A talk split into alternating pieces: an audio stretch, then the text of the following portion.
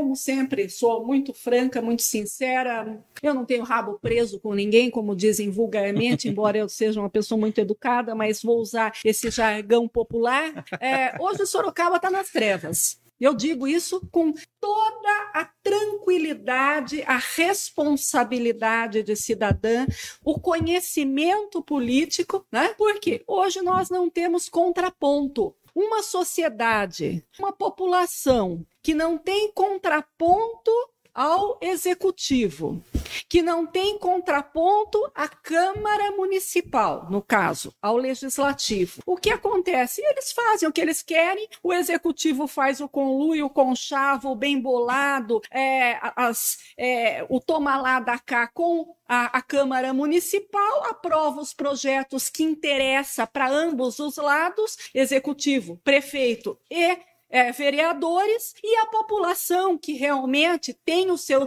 é, é, a destinatária do serviço público público porque vereador prefeito governador presidente é servidor público. Deve, fica à deriva da redação do jornal Zenorte eu sou Adriano Castor e nesse episódio do podcast de hoje falaremos sobre a entrevista de Jaqueline Coutinho concedida ao jornal Zenorte na última semana vamos falar sobre as eleições Jaqueline Coutinho falou a respeito também do futuro da cidade e a ex-prefeita também falou a respeito do seu futuro político. Hoje é terça-feira, dia 8 de novembro de 2022. Jaqueline Coutinho, ex-prefeita da cidade de Sorocaba, foi convidada para a live das 10 do jornal Zenorte para falar um pouco das eleições, sua carreira política, a análise da política sorocabana e também outros temas polêmicos. Já no primeiro momento, Jaqueline Coutinho analisou como foi as eleições no modo e na visão dela. É, na realidade, eu vou ser sincero, eu esperava que tivéssemos um número maior de votos, porque quando eu saí candidata em 2020, né, à prefeitura, nós tivemos 48 mil votos no primeiro turno e no segundo 139 mil votos, né? Lógico que é uma outra concepção, é uma outra feição, né? São só dois candidatos no segundo turno e eram poucos candidatos no primeiro turno para prefeito. O que a gente sabe é que tivemos muitos candidatos locais, né, a deputado estadual e também aqueles estranhos, aqueles candidatos que vêm do estado inteiro e isso acaba acaba dispersando os votos, né? Pessoas até que a gente imaginava, como eu, que teriam muitos votos, candidatas a federal, a estadual, que eu conversei, é, que eu tive contato não só do MDB como de outros partidos, também tiveram uma votação muito aquém, muito menor daquilo que esperavam. E mas de qualquer forma, pelos 14 mil votos, eu agradeço todos os eleitores que confiaram em mim, que sabem do meu trabalho, não só como servidora pública que fui durante 32 anos, e mais os quatro anos como vice-prefeita e prefeita. Né? Foi mais uma experiência, mas o pai sempre falava, Jaqueline, você é uma guerreira, né? você não se curva, você não se intimida, você não se acovarda, você é uma fênix, e eu me considero uma fênix, aquela ave né, que ressurge das cinzas. É, mas isso isso é a força de vontade, é a garra, né? Que eu aprendi muito com a minha família. A ex-prefeita comentou sobre a polêmica da semana na cidade, o pacote de bondades que foi votado na Câmara dos Vereadores. Num primeiro momento, a ex-prefeita falou sobre o aumento do número de cadeiras. Jaqueline Coutinho não confirmou se vai concorrer às próximas eleições como vereadora, porém quer trabalhar por mais mulheres na Câmara. É, eu iniciei uh, a minha uh, filiação político-partidária em 2012 no MDB, na época, convite de Renato Amari. Voltei ao MDB o ano passado e vou continuar, pelo menos pretendo, a princípio, continuar no MDB, fortalecendo o nosso partido, trazendo mais filiados para o diretório é, de Sorocaba. É, vou conversar com o presidente é, local do diretório, que é o Fernando Dini, vereador Fernando Dini, é, a quem eu mando um abraço. É, concorremos juntos uh, e nós vamos fazer, pelo menos é, eu sou presidente do MDB Mulher em Sorocaba. E o que nós vamos fazer? Fortalecer o partido aqui, principalmente com mulheres. E aí vai de primeira mão para vocês, eu já tinha comentado en passant, mas é, o público com certeza não sabia. A minha meta agora, eu tivesse sido eleita ou não sendo eleita, como de fato Sim. não fui, eu sou delegada de polícia aposentada, sempre tive é, uma ação, acredito, até não na, no âmbito institucional, mas uma ação social enquanto delegada de polícia. Sempre trabalhei ao lado da polícia judiciária, eu tinha uma visão social é, muito grande, muito importante, voltada à participação, ao protagonismo da mulher, já que na delegacia da mulher era isso que a gente queria fazer, que Sim. as mulheres tivessem é, empoderadas, tivessem seu protagonismo, pudessem alavancar suas vidas, apesar do ciclo de violência, né? Através como é, se qualificando, é, se empregando, estudando, fazendo com que a sociedade reconhecesse o seu espaço né? É no seu dia a dia, no cotidiano, e é isso que a gente vai fazer. Hoje, nós sabemos, foi aprovado aí já em segunda instância esse projeto de lei, é, aumentando o número de cargos para vereador de 20 para 25. Né?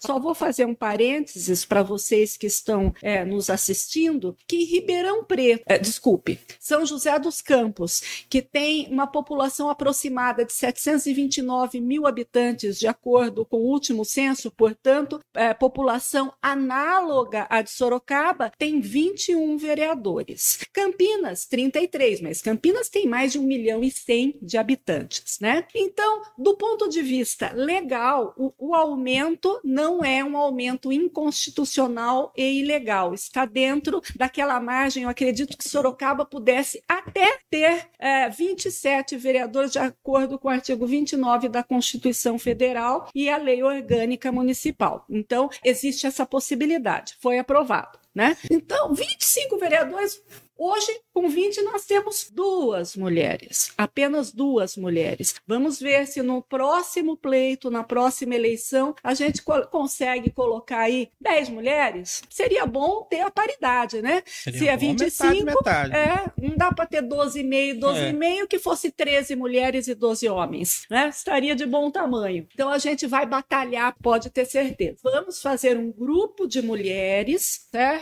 Eu não estou dizendo que eu vou concorrer, isso aí aí a princípio nem está é, em, em voga, não fazer um grupo de mulheres combativas, guerreiras e que tenham capacidade realmente para representar a população. A gente tinha que colocar uma mulher da saúde, da educação, uma da segurança, da, do empreendedorismo é, empresarial, autônomas, é, esporte, cultura, né? É, imprensa, enfim, a gente tem que fazer um grupo eclético de mulheres mulheres que vão representar diversos setores. Não é o curral eleitoral, entendam? Sim. Temos que acabar com essa palhaçada de curral eleitoral. Sobre o aumento de salário, Jaqueline Coutinho criticou a implantação do 13º salário e também falou sobre a proporção do aumento salarial, que na visão dela é totalmente questionável. Veja, vereador, prefeito, governador não é nem salário. O termo técnico jurídico é subsídio. subsídio. E em subsídio não está previsto é, 13 terceiro, licença prêmio, isso é uma inovação deles. Pode-se. Não é, é CLT? Não é CLT, exatamente. Não é, C... é? E não é estatutário. Então? Né?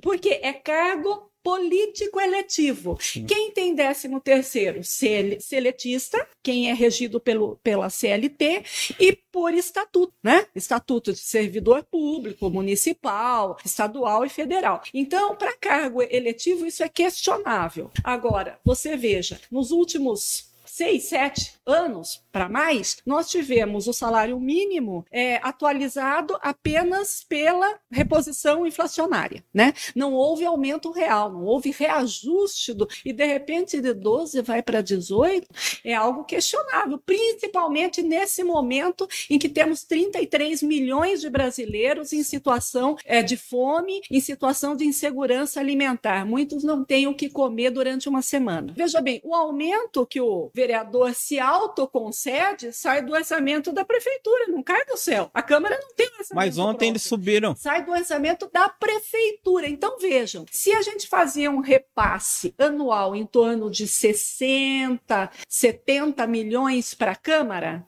Vai ter que fazer uma conta vai ter que 25 fazer, ali. a conta para 25 mais esse aumento que vai incidir para os 25. Quando eles devolvem para a prefeitura, a prefeitura tem que aplicar para políticas públicas para o cidadão, para a sociedade, para Sorocaba, para ações para melhorar as condições de vida do sorocabano. Então não devolve para olha o argumento, né? Sim, Tortor, sim. sórdido. Não devolve os 10 milhões, o tal do duodécimo para a prefeitura. Fica para a gente mesmo. A ex-prefeita, ao fazer uma análise sobre o momento político de Sorocaba, Jaqueline Coutinho foi direta. Sorocaba hoje está nas trevas. Ela criticou a postura dos vereadores, da Câmara e também do prefeito. Você, como sempre, sou muito franca, muito sincera. Eu não tenho rabo preso com ninguém, como dizem vulgarmente, embora eu seja uma pessoa muito educada, mas vou usar esse jargão popular.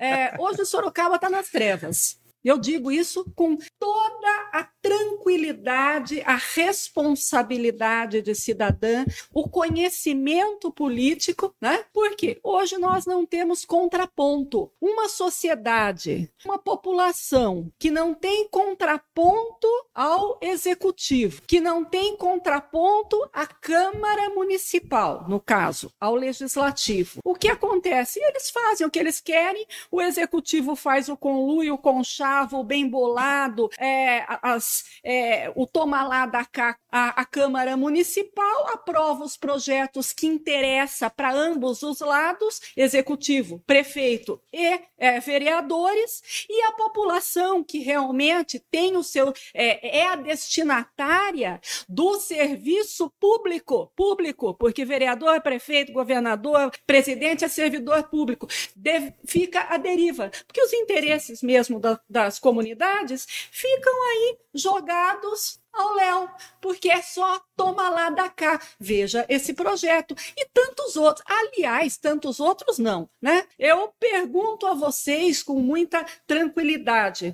De janeiro de 2021, quando começou essa legislatura, até hoje, já novembro, final de 2022, quais projetos de lei, tanto do executivo quanto do legislativo da Câmara, foram aprovados de relevância na área da saúde, na área da educação, na área da cultura, na área de mobilidade. O que nós temos inter, é, hoje de efetivo, de realizador para a população, a não ser esses projetinhos que ficam aí, que a gente vê tristes de ver, né? Falando de banheiro de não pode, fazendo fiscalização em escola, fazendo coisas que não vão trazer é, melhoria na condição de vida, no bem-estar da população. Essa é a realidade. Ah, e vou mais adiante. Não é só conluio entre. Conluio com a imprensa também. A imprensa cooptada, não estou falando de vocês. Aquela imprensa que sempre no passado achincalhou Renato Amari, Paulo Mendes, é, é, Vitor Lipe, Crespo, Jaqueline, né? E hoje você só ouve maravilha, né? Só tá tudo ótimo, não tem questionamento, a imprensa se cala, parece, infelizmente, uma imprensa que está cooptada. A ex-prefeita Jaqueline Coutinho, que também tem uma vasta experiência na área de segurança pública, pois é delegada aposentada, explicou com detalhes e com propriedade técnica sobre a situação da deputada federal Carla Zambelli. O que aconteceu? Ela teria havido uma discussão entre ela e um grupo, ela e o pessoal dela em um grupo, e ela correu em plena via pública de arma em punho, uma pistola, junto com um assessor que igualmente retirou a pistola com arma em punho, correndo na rua, colocando em risco toda a população, as pessoas que circulavam por lá. É, ela caiu da própria altura, ela que não seja mentirosa, porque isso se vê em todos os vídeos. Ela caiu, ninguém empurrou, ninguém encostou nela, ela caiu.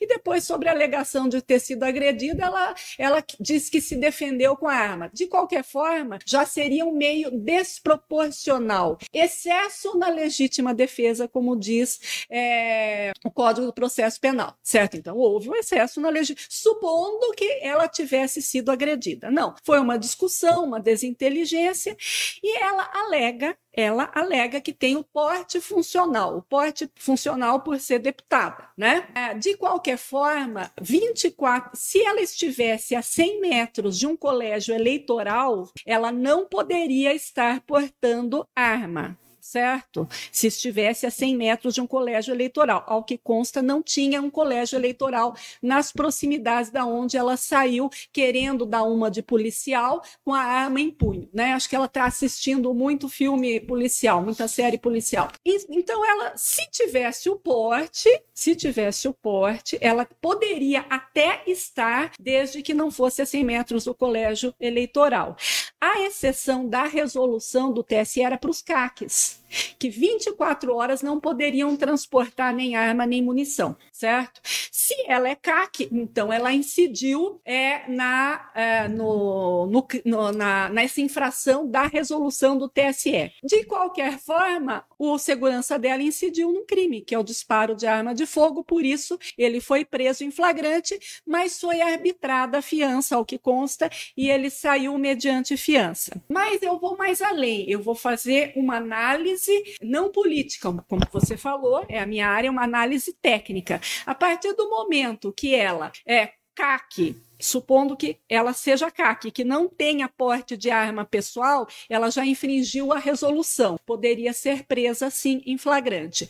Dois, quando ela corre atrás de uma pessoa, de, entra num bar, colocando em risco outras pessoas, é, podendo atirar em outras pessoas, e ela ameaçou nitidamente pelo vídeo a outra pessoa, ela cometeu o crime de ameaça. Ela poderia ter sido presa por ameaça. O delegado poderia ter feito a prisão quando o delegado teria que falar para a vítima: Vítima, você se sentiu ameaçado? Porque eu me sentiria. Uma pessoa correndo atrás de oh. mim com uma arma em punho, correndo, colocando em risco, falando: deita no chão, não sei o quê. Pelo jeito, acho que nem foi perguntado para a vítima. Porque se tivesse sido perguntado, ela podia ter sido presa por ameaça e o segurança não teria saído mediante fiança, porque ele saiu mediante fiança porque é disparo de arma de fogo. A pena não é superior a quatro anos, portanto é afiançável. Mas se colocasse, se o delegado autuasse por ameaça mais disparo de arma de fogo, numa situação de concurso de delitos, concurso de crimes, não seria afiançável, daria mais de quatro anos. Eu teria feito isso. Jaqueline Coutinho também comentou sobre os protestos que tiveram aqui na rodovia Raposo Tavares e a ida do prefeito Rodrigo Manga na manifestação. Olha, esses bloqueios, eles caracterizam crime. Eu não me, não me recordo se é, é 246 do Código Penal, enfim, caracterizam crime, são, além de atos democráticos, são atos criminosos, que é interromper transporte público, colocar em risco né, as, as pessoas pessoas que precisam transitar, trafegar, pessoas muitas que não só estão se deslocando a trabalho, na sua rotina diária, como até para hospitais e precisam se deslocar, até por salvaguarda da sua integridade é, de saúde, né? É, então, são atos antidemocráticos de pessoas é, que ainda não entenderam o que é democracia, né? que ainda estão nessa celeuma da polarização. Eu acho que a manifestação é, democrática, desde que é, não atrapalhe a vida dos demais cidadãos, ela é, é legítima, né? Desde que seja uma é, manifestação pacífica, silenciosa, né? Não vexatória e não coercitiva. Ok. Então, é, é lógico, nós estamos na democracia, só que não é o que a gente tem observado, né? Está atrapalhando deslocamento das pessoas, transporte de commodities, é, bens, produtos, serviços. Tivemos uma série de problemas já na economia por conta dessas paralisações que, graças a Deus, já estão sendo dissipadas. Certo estava o presidente do TSE em ser firme, obrigando a PRF a agir conforme a lei determina, os governadores também, é, obrigando a PM a fazer o que é a sua competência, dis, é, dissipar, é, acabar com distúrbios civis, que isso é um distúrbio civil. Com relação ao prefeito ir, até ele ir ao local, é legítimo, porque ele é, foi para, acredito eu, para tentar conversar com os manifestantes, é, na qualidade de chefe do, uh, do executivo, ele queria talvez se inteirar do que estivesse acontecendo né? Então, aí eu não vejo nenhum problema desde que não houvesse nenhum tipo de manifestação a favor dessas pessoas, né? Muito menos de confraternização com essas, esses é, meliantes, esses indivíduos que estavam cometendo crime, né? E é, o que, a única coisa que me estranhou, eu vou ser sincera, é que ele agradeceu aos, aos indivíduos, aos manifestantes por estarem respeitando as forças de segurança. Não agradecer. Manifestante, criminoso, baderneiro, ele tem que se curvar e obedecer à autoridade de segurança, à autoridade policial. Então eu não vejo por que agradecer algo que é obrigação do cidadão. Né? É, manifestação pacífica a ex-prefeita Jaqueline Coutinho também fez uma análise sobre a polêmica das bodycams dos policiais do estado de São Paulo. Para a ex-prefeita, uma vez que essas bodycams não atrapalham o serviço dos policiais, ela não vê qualquer problema na utilização. Veja, nos Estados Unidos, eu não sei se em todos os estados, assim como é, na Europa, é, as forças de segurança usam as bodycams. É, eu só questiono é, uma coisa, eu falando agora como policial. O policial que age adequadamente, vai ter por que se insurgir contra as bodycams, porque ele está fazendo o seu trabalho e aquilo está sendo gravado. Né? O problema é que, estou falando como policial, é a realidade. Muitas vezes, as ações policiais não é aquilo. Você não está indo para uma confraternização, para uma festa, para um churrasco. Você vai para uma situação de confronto, de embate, de é, turbulência, de transtorno é, é, temperamental, psicológico da, do, do criminoso, enfim, de crime. Então, pode ser que haja necessidade, sim, que o policial tenha que ser mais firme, mais contundente e usar da força moderada ou a força necessária para evitar um mal maior, né? Então, uh, dependendo da forma que vai ser analisada essa imagem, se for de uma forma isenta, entendendo que o policial teve de agir daquela forma para preservar a vida dele, a vida da população e a própria vida do criminoso, do indivíduo que está tá sendo alvo da ação policial, ótimo. O que a gente não pode também é transformar o policial de é, daquele que está dando a sua vida pela segurança alheia em bandido, né? Nós sabemos como é difícil, eu estou falando que é muito difícil o policial na rua, o que a gente passa, cusparada, desacato, agressão, investida, mas, ao mesmo tempo, é, a, a câmera, a câmera, a body cam, ela protege sim o policial de uma eventual até é, algo que o indivíduo fale, olha, eu fui agredido pelo policial, mas está ali a imagem, não foi?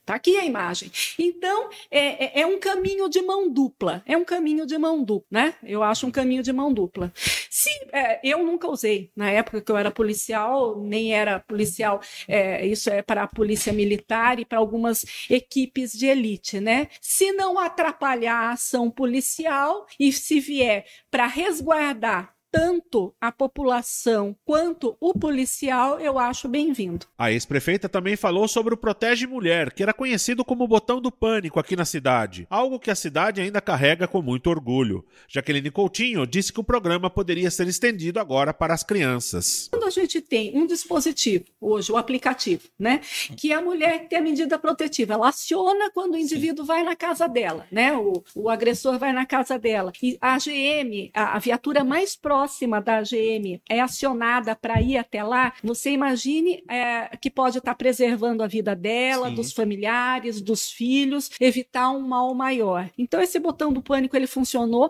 Nós começamos em fevereiro de 2018. Em setembro de 2020, nós tínhamos quase 8, eram 890 mulheres cadastradas. Quintuplicou o número de prisões em flagrante mediante o acionamento da, do botão do pânico. É, e funciona funciona muito bem acredito que continue funcionando, a GM continua fazendo esse trabalho, né?